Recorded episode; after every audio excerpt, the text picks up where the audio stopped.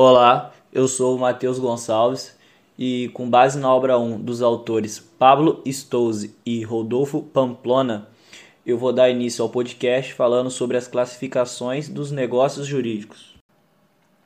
Podem ser elas quanto ao número de declarantes, exemplo, negócios jurídicos unilaterais, os que acontecem quando há declaração de vontade de apenas uma das partes temos como exemplo o testamento, a renúncia, e pode ser receptício, que ocorre quando quem recebe o efeito sabe a intenção, a vontade da outra parte, a exemplo, a oferta de recompensa, ou não receptício, quando não se sabe da vontade da outra parte.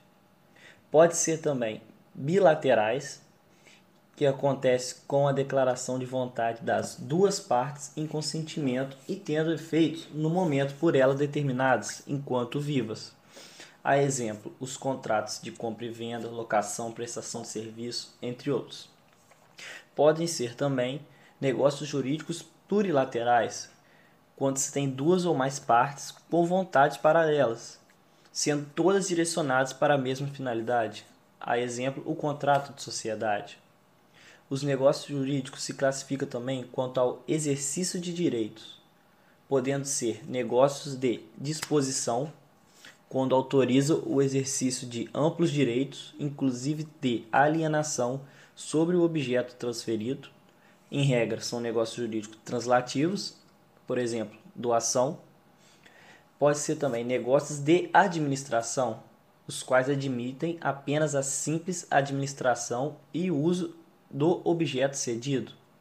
É o que ocorre no comodato e no mútuo. Os negócios jurídicos também podem ser classificados quanto às vantagens patrimoniais. São eles gratuitos, aqueles em que somente uma das partes é beneficiada, não tendo contraprestação, exemplo, doação pura, um comodato, renúncia de posse.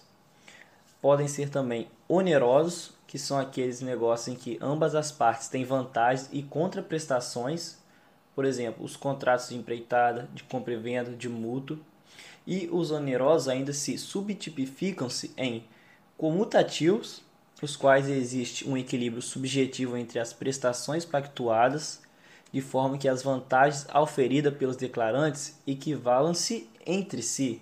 Exemplo, locação, financiamento.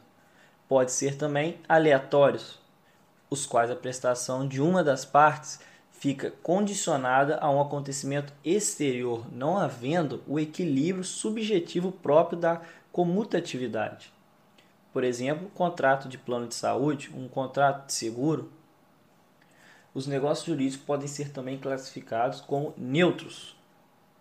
Exemplo: são destituídos de atribuição patrimonial específica, não sendo gratuito e nem oneroso. Esses são os negócios jurídicos neutros. É o caso da instituição voluntária do bem de família. Ele pode ser classificado também em bifrontes, que são negócios que tanto podem ser gratuitos como onerosos. Tudo depende da intenção perseguida pelas partes. A exemplo, o contrato de depósito, que é um princípio gratuito, porém nada o impede que ele seja convencionado à remuneração do depositário, tornando-se então em negócio oneroso. Os negócios jurídicos podem ser classificados também quanto à forma. São eles formais ou solenes, que são aqueles que exigem para sua validade a observância da forma prevista em lei. Exemplo: venda de imóvel de valor superior ao limite legal, casamento. E não formais ou de forma livre, que são aqueles em que as partes celebram de maneira livre, sem interferência legal, respeitando a regra geral dos negócios jurídicos presentes no ordenamento brasileiro, as quais estão no artigo 7 da, do Código Civil de 2002. Agora eu passo a palavra para a colega para que ela possa dar continuidade. Olá, meu nome é Vitória Maia, eu vou dar continuidade na classificação geral dos negócios jurídicos. Como a primeira classificação aqui, nós temos quanto ao momento da produção de efeitos, que eles são subdivididos em intervivos e mortes causa. Os intervivos, eles são aqueles que produzem os seus efeitos estando as partes ainda em vida, como temos, temos como exemplo o casamento, é uma celebração. Já o mortes causa, eles começam a produzir efeito após a morte de uma das partes, como por exemplo o testamento. Já como a segunda classificação, nós temos quanto à existência. Eles são divididos em principais e acessórios. Os principais, eles são existentes por si mesmos. Ou seja, eles não dependem de outro para existir ou para produzir algum efeito. Temos como exemplo também a compra e venda, a locação e dentre outros. Já o acessório, ele está subordinado a outro negócio jurídico, ele depende dele para existir. Nós temos como, como exemplo penhor, a fiança. E agora, passando para a terceira classificação, nós temos a classificação quanto ao conteúdo, que é dividido em patrimoniais e extrapatrimoniais. Os patrimoniais, eles estão relacionados com bens ou direitos aferíveis pecuniariamente. Eles podem ser apresentados como negócios reais, obrigacionais, dentre outros, mas eles estão relacionados com bens. Já os extrapatrimoniais, eles estão relacionados àqueles que não possuem conteúdo econômico. Eles diz especialmente respeito ao direito personalíssimo, ao direito da família tendo como exemplo o direito puro da família, o direito da personalidade, entre outras coisas. Como podemos ver, eles são completos opostos. Patrimoniais, como o próprio nome diz, patrimônios, bens. E já os extrapatrimoniais quer dizer nada a ver com conteúdo econômico, quer dizer ligado à família. E por último, como a última classificação, nós temos a classificação quanto à eficácia do negócio jurídico, que são divididos em construtivos e declaratórios ou declarativos. Os construtivos, eles são aqueles que passam a ter eficácia a partir do momento da celebração. Eles podem constituir de forma positiva ou negativamente determinados direitos. Esse é conhecido como ex nunc. Temos como exemplo também a compra e venda. Já os declaratórios ou declarativos, eles têm como definição os negócios jurídicos e que o efeito retroage no momento da ocorrência fática. Aqui se vincula a declaração de vontade. Esse é o ex tunc. Nós temos como exemplo dele o reconhecimento de um filho. Aqui eu encerro as classificações dos negócios jurídicos e eu passo a palavra para o meu próximo colega. Boa noite, César. Boa noite, turma. Meu nome é Jonatas e nessa segunda fase do trabalho eu vou falar sobre a visão do autor Flávio Tartucci nas classificações dos negócios jurídicos. Essas classificações, elas têm o objetivo de enquadrar um determinado instituto jurídico e demonstrar a sua natureza. Essa é a chamada categorização jurídica. Pelo que consta no artigo 185, é, essas classificações elas servem tanto para os negócios quanto para os atos jurídicos. Esses negócios podem ser classificados quanto às manifestações de vontade dos envolvidos, e dentro desse exemplo nós temos os negócios jurídicos unilaterais, que são aqueles atos e negócios que a declaração de vontade emana apenas de uma pessoa, com um único objetivo, como no testamento, uma renúncia a um crédito ou uma promessa de recompensa.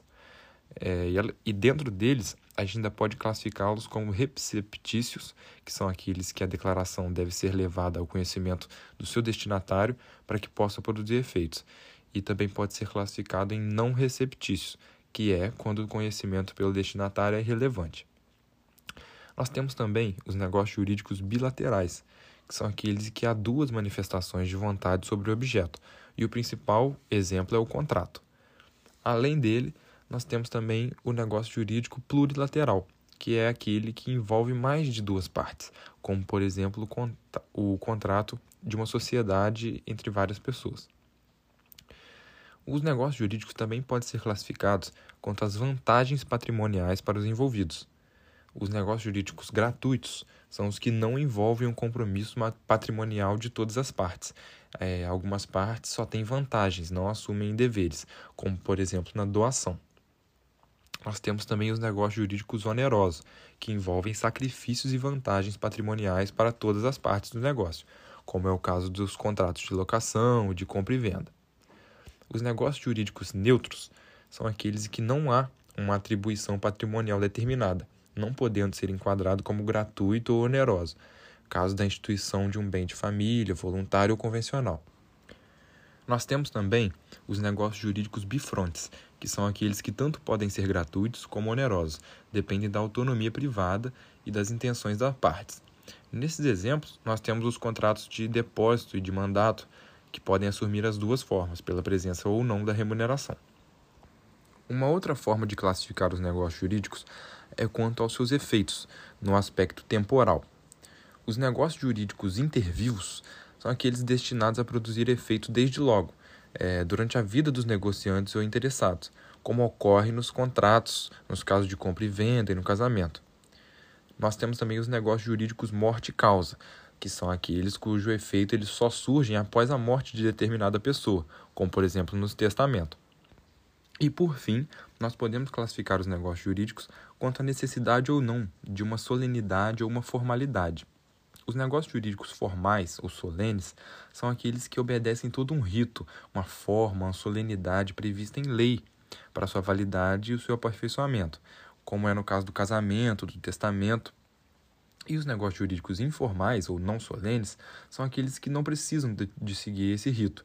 Eles admitem uma forma livre é, e constituem uma regra geral eles são, por regra, é, negócios jurídicos informais, a locação, a apreciação de serviço e a compra e venda de bens móveis, por exemplo. Agora eu vou passar a palavra para a Dani para ela poder dar continuidade a essas formas de classificação dos negócios jurídicos. Olá, eu sou a Daniela e eu vou dar continuidade às palavras do Jonatas. Quanto à independência ou autonomia, fala sobre os negócios jurídicos principais ou independentes que são negócios que têm uma vida própria e não dependem de outro negócio jurídico para existir ou valer alguma coisa. O exemplo citado é o contrato de locação. Os negócios jurídicos acessórios ou dependentes têm sua existência dependente de outro negócio jurídico. Um exemplo é o negócio acessório e o contrato de fiança. Quanto às contradições pessoais especiais dos negociantes, tem os negócios jurídicos impessoais, que não dependem de qualquer condição especial dos envolvidos então a prestação deve ser cumprida tanto pelo obrigado quanto por um terceiro. Um exemplo é o contrato de compra e venda. Os negócios jurídicos personalíssimos dependem de uma condição especial de um dos negociantes, tendo uma obrigação infungível, como ocorre no contrato de fiança. Quanto à sua causa determinante, os negócios jurídicos causais ou materiais são aqueles em que o motivo é claramente declarado como um acordo de separação ou divórcio. A maioria das empresas legítimas assume essa forma. Negócios jurídicos abstratos ou formais é quando a razão não está contida no conteúdo, fluindo naturalmente dele. Os exemplos são os termos de transferência de propriedade e a emissão definitiva de um instrumento de crédito. Quanto ao momento de aperfeiçoamento, os negócios jurídicos consensuais são estas que produzem efeitos a partir do momento em que o acordo é celebrado entre as partes, como no caso da compra e venda pura, que está no artigo 482 do Código Civil. Negócios jurídicos reais causam efeitos e a partir da liberação do sujeito. Alguns contratos, como empréstimos, contratos de avaliação, e depósito, vão assumir esse formato. E no último tópico, quanto à extensão dos efeitos. Os negócios jurídicos constitutivos são negócios que, desde o momento da sua concretização, geram efeitos ex nunc, porque constituem positiva ou negativamente determinados direitos, como no caso da compra e venda. Negócios jurídicos declarativos. Trata-se de empreendimentos que geram efeitos ex tunc, pelo fato de ser seu objeto no caso de repartição de bens em estoque. E esse foi o nosso trabalho.